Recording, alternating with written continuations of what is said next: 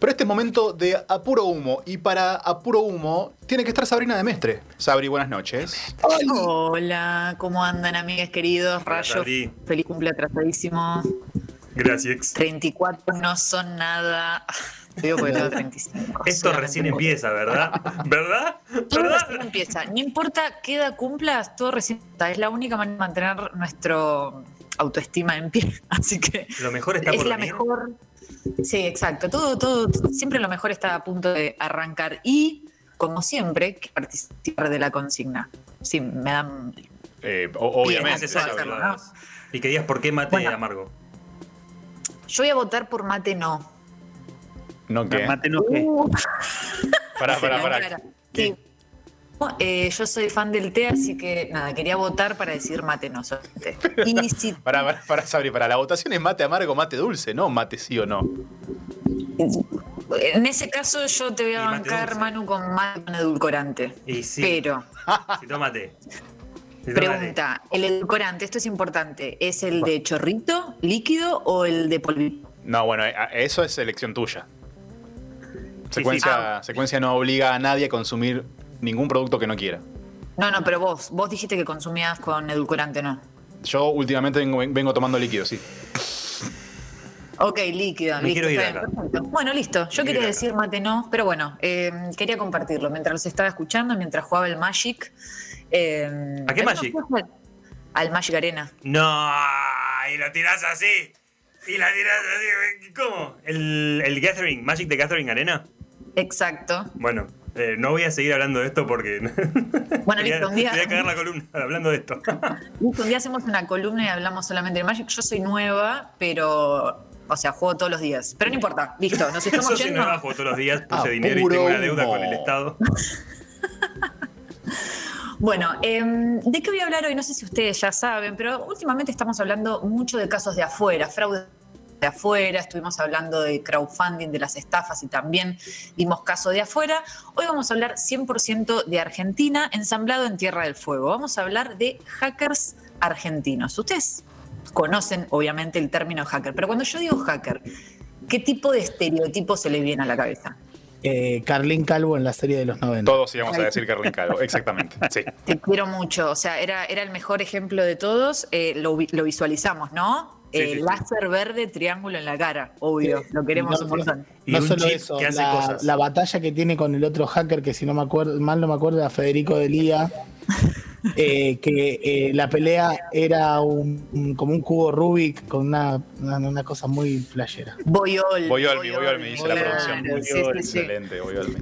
Boyolmi, era, era genial. Bueno, y ahora vamos a ver dónde lo ponemos a Carlín Calvo, porque tenemos clasificaciones de, de hackers. Eh, hay un montón. Yo estuve investigando, hay 10, no vamos a nombrar las 10 porque básicamente no nos interesan. Vamos a nombrar 4.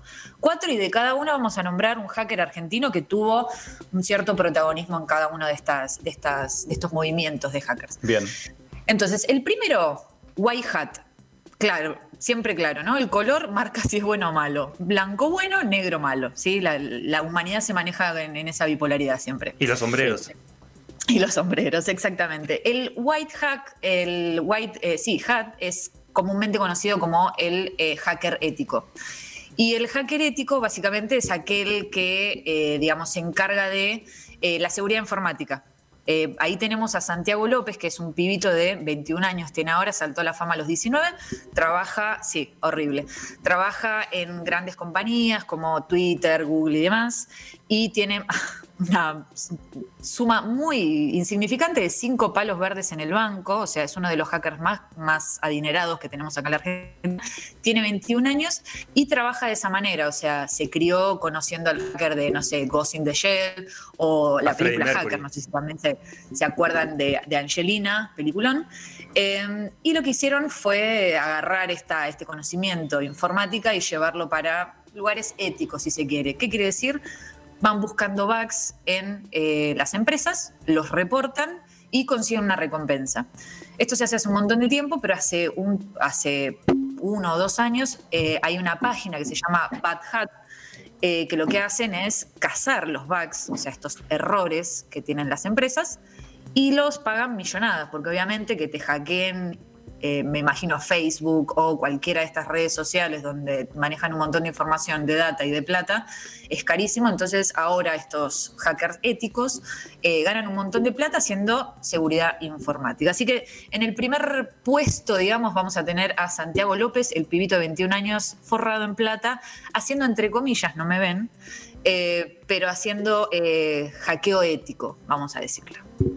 Después tenemos las Black Hat, el negro, digamos, eh, que ahí sí ya nos metemos un poco en lo que en nuestro imaginario teníamos más de chicos, que son estas, estos hackers que eh, tienen acceso a informaciones financieras, a datos personales, contraseñas, virus, todo lo que tiene que ver con corromper un sistema y tratar de eh, sacar provecho de eso. No es Anonymous, después lo vamos a clasificar en otra parte, Ah, porque si no parece que muchas veces cuando uno dice corromper la parte financiera, sí, pateamos el tablero, todos queremos estar ahí, pero estos eh, hackers en particular son tipos malos, o sea, que cagan a un montón de gente, incluyendo gente que, que no, no son grandes corporaciones todos. Claro. Así que eso lo tenemos clasificado como Black Hat. Acá en Argentina eh, no hay ninguna figura reconocida, pero sí hace muy poco, hace un par de meses pasó, eh, que me río un poco, porque en la fábrica argentina de aviones Brigadier San Martín, Dios mío, son unos incompetentes, los estafaron con 500 mil dólares, 500 mil dólares, porque lo que hicieron, estos tipos que hicieron, estos hackers, no se los adjudicaron a ningún grupo o ningún grupo se adjudicó este, este ataque todavía. Em, hackearon una de las cuentas de uno de los proveedores de frenos de los aviones y le mandaron un mail diciendo, ¿viste que siempre me mandabas plata a esta cuenta? Bueno, ahora la cambiamos por esta que está en las Islas no Caimán, ¿entendés? Una onda de ese estilo. No y les afanaron 500 mil eh, 500 mil dólares. Lo mejor fue Bullrich eh, dando, dando una conferencia de prensa. Sí, bien.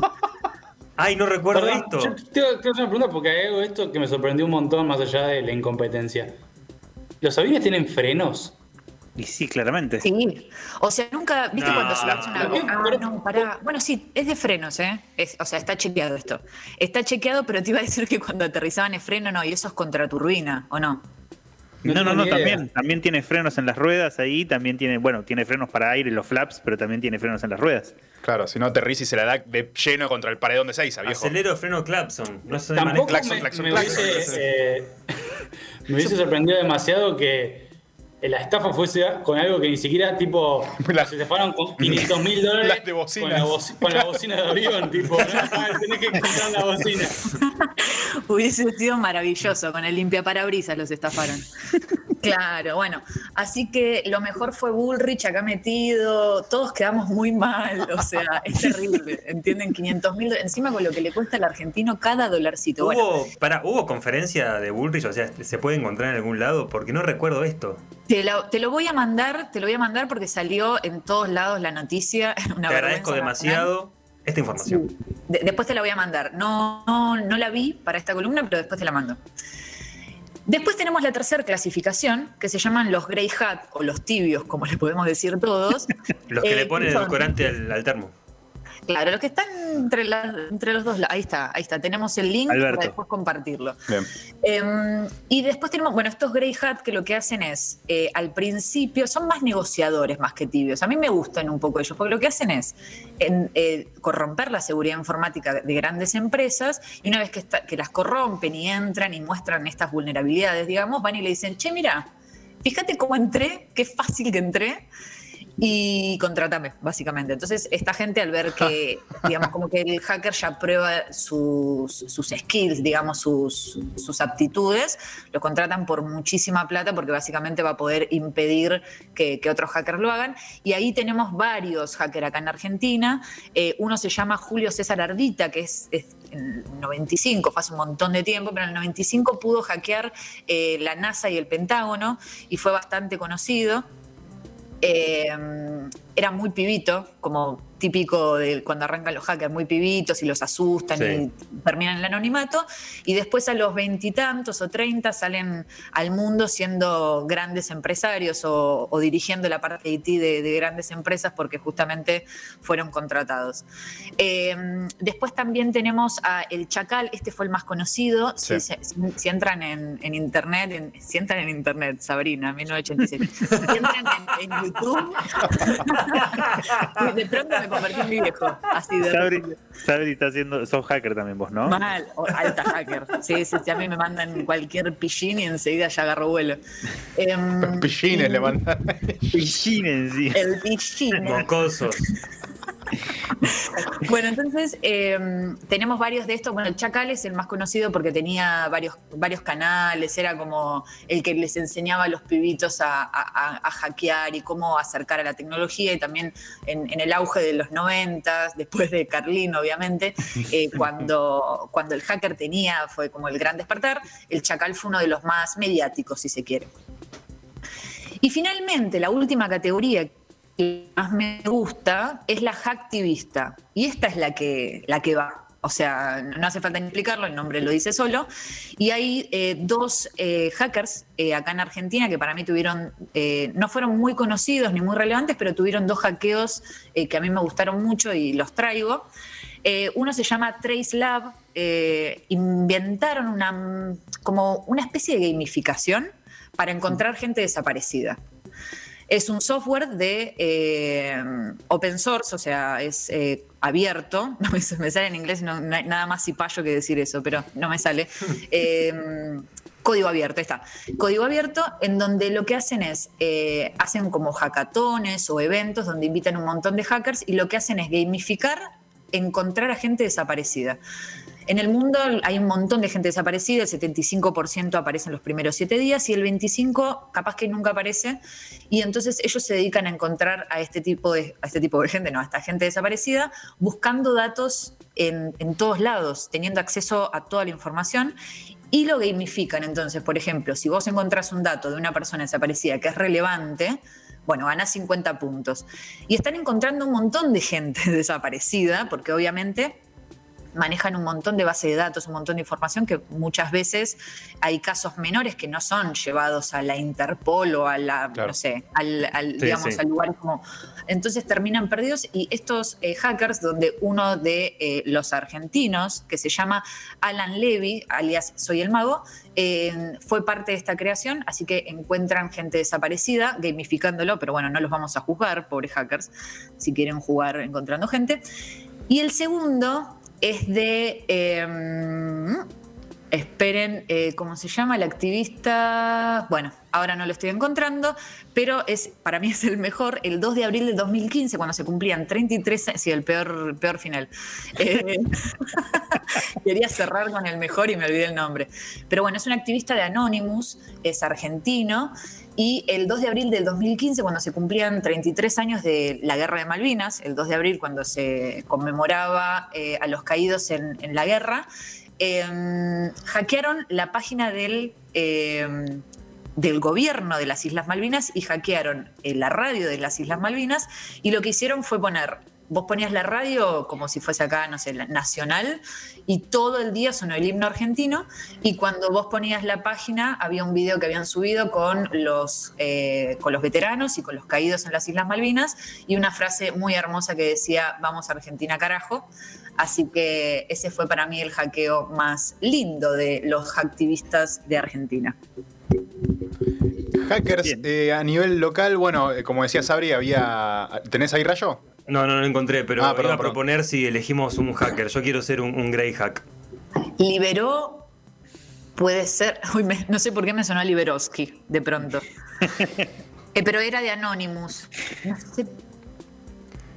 Pero bueno, era, sí, es, es como el hacktivista, uno de los más conocidos acá, también de, de la red Anonymous. Así que bueno, ese fue como el más importante.